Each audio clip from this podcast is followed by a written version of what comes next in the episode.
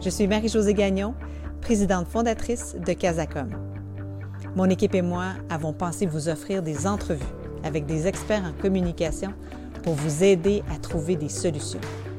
Grâce à ces échanges, nous voulons éveiller chez vous les meilleures idées qui soient pour élever vos organisations. Et si cette pandémie nous rendait meilleurs? Eh bien, c'est le pari que nous faisons. Sur ce, je vous souhaite une bonne écoute. Bonjour, mon nom est Catherine Chantal Boivin, directrice du studio Casacom. Et aujourd'hui, pour ce nouvel épisode de Casa Contact, on va parler de l'industrie du divertissement. Un des secteurs qui est vraiment le plus fortement touché par la crise actuelle. Et mon invité d'aujourd'hui va certainement pouvoir en témoigner, Dominique Gagnon, qui est fondateur et PDG de Connect Go, euh, une entreprise dont la technologie est utilisée partout dans le monde depuis les dernières années. Vous savez, ces fameux bracelets avec des puces RFID intégrées euh, que les visiteurs portent dans les festivals de musique ou encore aux Jeux olympiques. Euh, Dominique, j'ai envie d'abord de te demander comment ça va? Tout simplement? C'est une drôle de question. Je dirais que je me rappelle, il y a deux semaines, je refusais de répondre. Euh, même je n'osais pas la poser. Je dirais que ça va, ça commence à aller mieux. Ça commence à aller mieux. Euh, je pense que les deux premières semaines de, de, la crise, si je peux l'appeler comme ça, ou du début vraiment de, l'écroulement de l'industrie du divertissement a été très difficile. Mais aujourd'hui, euh, je pense qu'on commence à voir du positif. Euh, on commence à voir des opportunités. Donc, euh, je dirais que ça va mieux, mais tu sais, je suis encore seul au bureau. Habituellement, il y a 80 personnes ici. Là, je suis assis seul euh, à mon petit bureau. En fait, je ne vais même plus dans mon bureau fermé. Je m'assis n'importe où. Et c'est sûr que ça fait un peu vide de, de, de, voir personne depuis des semaines et des semaines. C'est sûr que tu dois te sentir un peu seul dans ton entreprise, malgré que toi, tu as rappelé certains employés. Et oui, on a des gens qui commencent à revenir, mais à la blague, je dirais du fait qu'on les voit pas physiquement, j'ai même l'impression qu'ils sont pas revenus. Donc, euh, c'est même difficile d'imager euh, les gens qui étaient. J'avais dit à l'équipe, je vais tout faire pour vous ramener au bureau. La réalité, c'est que le bureau, ben, il n'y a plus personne dedans. C'est un bureau virtuel. Donc, de votre côté, la majorité des activités ont été arrêtées, évidemment. Il ne se passe plus aucun événement dans le monde. Mais vous avez peut-être trouvé une autre opportunité d'affaires. Comment Connect Go a réagi à la crise? En fait, nous, la crise, en plus, elle est arrivée plus tôt, je pense, que la plupart des gens dans l'industrie. Euh, nous, elle est arrivée en janvier. En fait, quand ça a commencé en Asie, on avait un contrat avec la PGA. On s'entend, c'est toujours le fun de faire un mandat pour la PGA. Et malheureusement, on n'a pas reçu nos équipements à temps à cause du problème de la crise en Asie. Euh, fait que déjà en janvier, euh, on était encore de dire, bon, on va arrêter de faire de la business en Asie pour quelque temps. Euh, on va trouver des, des, des, des sources d'approvisionnement de, autres. Et effectivement, deux semaines après, on avait peut-être 30 de nos événements annulés. Trois semaines après, 100 euh, fait que ça, ça a été difficile. Aujourd'hui, effectivement, euh, l'été qu'on avait prévu, qui commençait avec la F1, qui allait continuer avec Oceaga, un déploiement en Norvège pour Lundgruppen, on s'en allait déployer les Steelers à Pittsburgh, ben, il n'y a rien de ça qui existe. Mais il y a une chose qu'on n'avait pas vue. Euh, la première chose, c'est qu'on avait pas réalisé que notre technologie, qui est un bracelet à puce qu'on appelle contactless, donc sans contact, ben, c'est déjà euh, un produit parfait pour le post-COVID. Parce que la réalité, c'est que les gens ne veulent plus rien toucher. Euh, le paiement sans numéraire, qu'on appelle le cashless en anglais, ben, c'est devenu une tendance. Le nombre d'appels qu'on reçoit par jour pour savoir, pour déployer du cashless, ben, ça amène des belles opportunités. Donc, je dirais qu'aujourd'hui, euh, ça a vraiment commencé à amener des opportunités, mais c'est sûr que nous, notre métier, c'est de rassembler les gens et de mettre de la technologie quand les gens vont être rassemblés. Donc, on ressent énormément de traction, mais réalistiquement parlant, jusqu'à temps que, je dirais que le pays réouvre et que les pays réouvrent, parce qu'on est très internationaux, euh, c'est sûr et certain qu'on est beaucoup plus en développement de produits en ce moment. Donc, votre bracelet permet d'une part, euh, oui, de, payer sans, euh, en, montrant le poignet tout simplement, sans contact. Mais ça a été implanté aussi par Vidéotron. Explique-moi ce projet-là. Oui, le projet avec Vidéotron euh, est quand même super le fun. En fait, on s'est fait approcher rapidement. Euh, tu sais, Connect Go est reconnu comme leader dans les bracelets intelligents. Fait que le nombre d'entreprises qui écrivaient à moi puis mon associé Anthony pour dire Hey, on pourrait-tu faire que vos bracelets vident quand vous approchez quelqu'un? On pourrait-tu faire telle fonctionnalité? Au début, on s'est dit non. Euh, moi, c'est aussi un choix philosophique que j'ai fait, c'est que j'avais pas envie de transformer 100% Connect Go pour autre chose que le divertissement, parce que je pense que le milieu le plus fun où travailler au monde, c'est le divertissement. Donc, on y a pensé de faire ce qu'on appelle des pivots médicaux, aller ailleurs. Mais moi, j'ai décidé que c'est le divertissement qui est mon milieu, puis c'est l'industrie que j'ai décidé de défendre. Euh, donc, au début, j'étais un peu fermé. Mais rapidement, il y a des, gens dans le divertissement qui nous ont dit on aimerait ça avoir un bracelet, nous autres, qui permettrait de faire du social distancing. Par exemple, des gens qui organisent des, événements ou des parcs d'attractions sont un peu moins gros qu'un festival. Et euh, en fait, on s'est mis à travailler sur ce concept-là et on a fait des partenariats stratégiques qui nous ont permis de lancer le bracelet euh, qui est vendu par Vidéotron, euh, qui s'appelle le Radius, donc un bracelet Bluetooth qui va vibrer quand vous approchez à deux mètres de quelqu'un d'autre et s'allumer, donc qui permet de faire du, de la distanciation sociale. et nous, on commercialise ce produit-là aussi à l'international, donc on a des discussions aux États-Unis, en Europe, en ce moment assez actives pour déployer ce bracelet-là là-bas.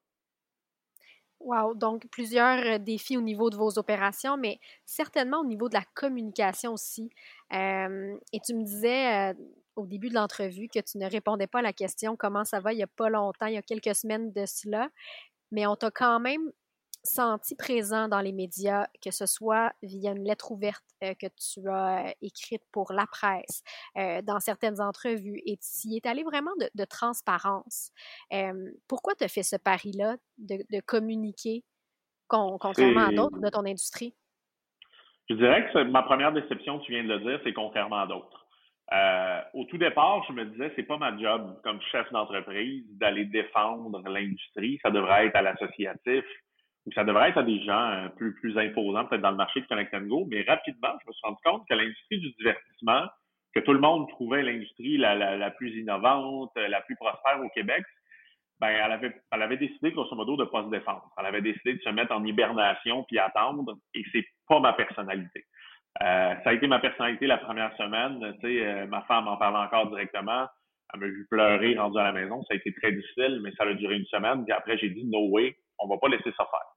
Euh, j'avais évidemment mes propres frustrations, les frustrations au niveau des subventions euh, qui qui correspondaient pas du tout à notre secteur d'activité. Donc rapidement, j'ai commencé à faire du lobbying. J'ai eu la chance de parler avec Mélanie Joly euh, sur un appel pendant une heure et demie pour y expliquer mon point.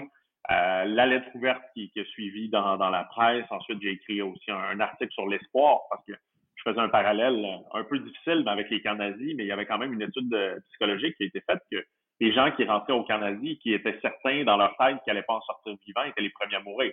Donc, moi, je disais, c'est un peu ce qu'on vit avec notre industrie, c'est qu'on est en train de nous tuer l'espoir. Puis s'il n'y a plus personne dans le monde du divertissement qui a espoir que ça va reprendre, ben, les entreprises vont mourir. Fait que je trouvais qu'il y avait un besoin d'espoir. Euh, et j'ai eu ce besoin-là de, de, de, communiquer et ça a été très payant. Euh, quand je dis payant, c'est pas nécessairement financièrement, mais en ce moment, on a des belles discussions avec le ministère du Tourisme. Euh, je fais partie de trois euh, tables de concertation euh, avec des joueurs de l'industrie. Donc, je pense que ça a été un positionnement payant de défendre notre industrie et de mettre l'intérêt de l'industrie devant l'intérêt de Connect Go. Est-ce que tu en as de l'espoir pour l'industrie du divertissement? Comment tu entrevois l'après-crise? Je sépare l'industrie en deux. pour moi, il y a l'événementiel et il y a le divertissement. je suis très, très inquiet pour l'événementiel. Définitivement, je suis inquiet pour le Festival d'été de Québec, je suis inquiet pour Oceaga, euh, ça, je suis inquiet parce qu'on s'entend, le métier de ces gens-là, c'est de rassembler les gens et de les mettre les plus proches possibles l'un de l'autre pour maximiser. Euh, je suis un peu plus inquiet sur ce milieu-là. Je suis beaucoup plus optimiste sur une des niches que nous, on avait développées, qui était ce qu'on appelle Attraction and Leisure, donc tout ce qui est les parcs d'attraction, le Zoo Granby, la Ronde. Euh, je pense que ça va revenir. Puis mon impression, il n'y a rien de scientifique là-dedans, c'est qu'on va tous avoir besoin de sortir, on va tous avoir besoin de changer les idées, je pense que notre industrie est bonne pour répondre à ce besoin-là. Euh, il va falloir enlever un peu l'aspect lourd de la distanciation sociale. Nous, on travaille déjà à, rendre amusant, à ludifier la distanciation sociale, donc par des technologies, exemple par un rond qui pourrait se dessiner autour de tes pieds quand tu rentres au musée, puis que ça devienne un jeu de pas euh, frapper un autre rond. Euh, on va trouver, je pense, des opportunités. Mais, pour moi, c'est à la blague, c'est tout big, tout fait. L'industrie du divertissement se doit de survivre. Et le premier ministre français a fait des annonces intéressantes, euh, je pense, ce matin là-dessus, euh, entre autres sur la stratégie euh, du gouvernement français au niveau touristique. Et c'est exactement ce qu'il a dit. C'est une industrie qui est trop importante pour s'arrêter. Il va falloir trouver le juste milieu entre la santé publique et l'intérêt, je dirais, qui est même pas économique, qui est pour moi un intérêt psychologique de la population. Oui, puis la place que vous voulez occuper en tant qu'entreprise, puis toi en tant que comme d'affaires, c'est laquelle? Est-ce que tu as réfléchi à votre mission, puis comment elle sera transformée par la crise actuelle? On a complètement réfléchi. Je dirais qu'il y a un mot qui est mal vu au Québec, mais qui, pour moi est important, c'est d'être opportuniste. en ce moment même, on est en train d'acheter trois compagnies. Tout le monde dit qu'on est un peu fou, acheter des compagnies dans le divertissement en plein coronavirus. La réalité, je pense qu'il va y avoir une consolidation dans le marché. Euh, et j'ai envie que notre entreprise ne soit pas une entreprise qui se fait acheter, mais une entreprise qui va acheter d'autres compagnies. Donc, on parle avec une compagnie en Israël, on parle avec une compagnie en France. Euh, on a une très bonne discussion avec quelques compagnies au Québec pour créer un groupe euh, plus fort et plus solide. Donc, ça, c'est une des stratégies qu'on a eues. Et sinon, c'est de développer des solutions qui vont répondre à l'après-crise. Donc, on a créé des comités à l'interne où on réfléchit énormément à comment on va faire du contrôle d'accès sans contact, comment on va être capable de faire du paiement sans contact, comment on va être capable de faire de la gestion des capacités ou de la gestion virtuelle des files d'attente. Donc, on, pense être capable de vraiment se positionner. Moi, je pense que Connect Go va être beaucoup plus fort après la crise qu'il était avant la crise. Ben, Dominique, ton discours euh, opportuniste, comme tu l'appelles, est hyper rafraîchissant. je suis certaine que ça va donner espoir et que ça va motiver d'autres entrepreneurs. Donc, merci beaucoup d'avoir pris le temps euh, d'en parler avec moi aujourd'hui. Merci beaucoup. Merci de nous avoir écoutés. Si vous avez aimé ce balado, merci de le partager. Si vous souhaitez échanger avec nous, n'hésitez pas à nous écrire.